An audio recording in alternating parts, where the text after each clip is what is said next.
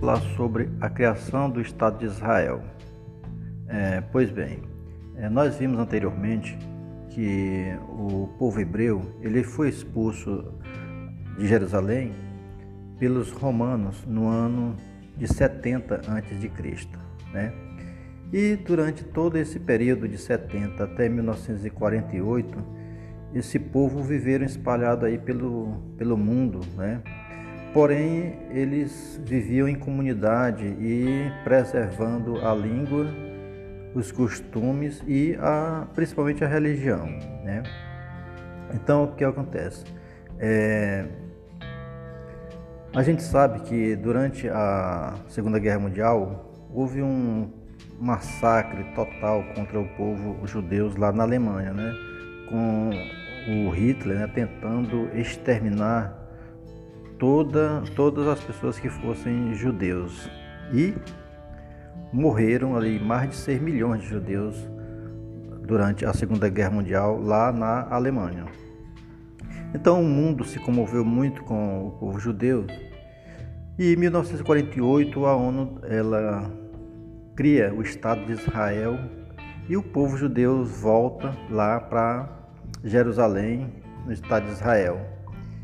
E a partir daí eles passam a ter um território, né? porque antes eles eram um povo, uma nação sem pátria. A partir de 48 eles passam a ter a pátria e com um investimento pesado dos Estados Unidos, eles conseguem se tornar uma grande potência regional lá naquela área do Oriente Médio, né? E os Estados Unidos investiram pesadamente nesse Estado de Israel exatamente em razão de ser um local estratégico, né?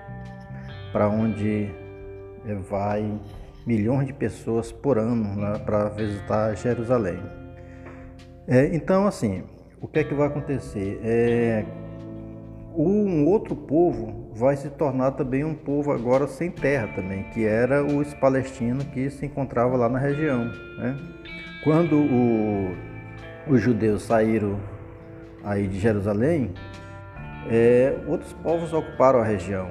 Então, é, quem estava lá eram os árabes, os palestinos.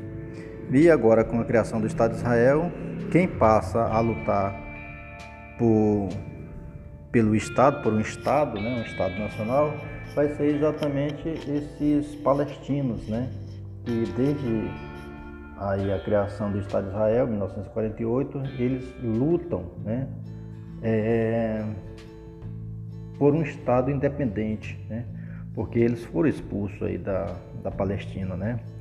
E aí eles lutam, né, através do terrorismo, que a gente vê muito na televisão, e outras estratégias para retomar o seu território.